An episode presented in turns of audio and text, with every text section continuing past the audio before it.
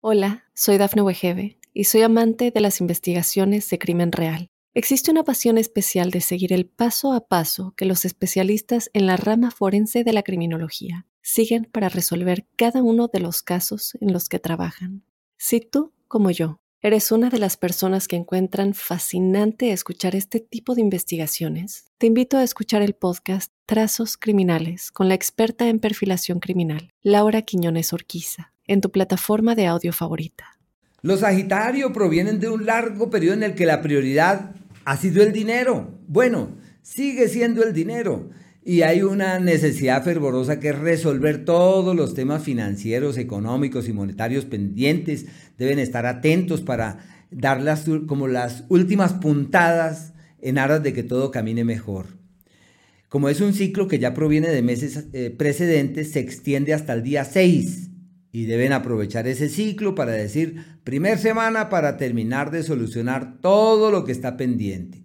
Ya a partir del día 6 entran en un ciclo maravilloso en los procesos de capacitación, de estudio, aunque de hecho ya desde el mes pasado ya traen ese ciclo desde febrero, pero bueno, una época perfecta para hacer énfasis en el estudio, en la capacitación, lo que está pendiente con carros y vehículos, todo eso evoluciona hacia un buen mañana, se refuerzan los lazos con los hermanos, los desplazamientos hacia otros sitios, es casi que inevitable viajar y desplazarse.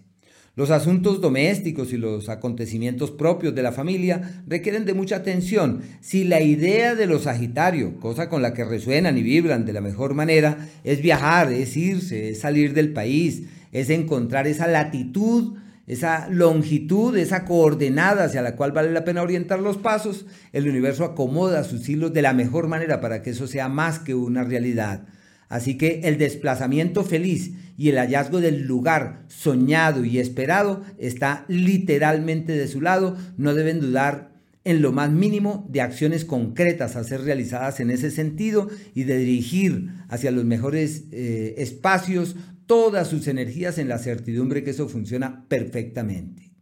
A partir del día 20, pero sobre todo desde el día 27, entran en el ciclo del amor verdadero, sobre todo desde el 27. Así que la persona que llegue, esa es. Y si ya lo que se quiere es más bien armonizar con la persona del pasado, podrán hacerlo con una enorme facilidad. La comunicación y la palabra absolutamente fluida a partir de allí y todo caminará hacia un destino absolutamente apacible y armonioso.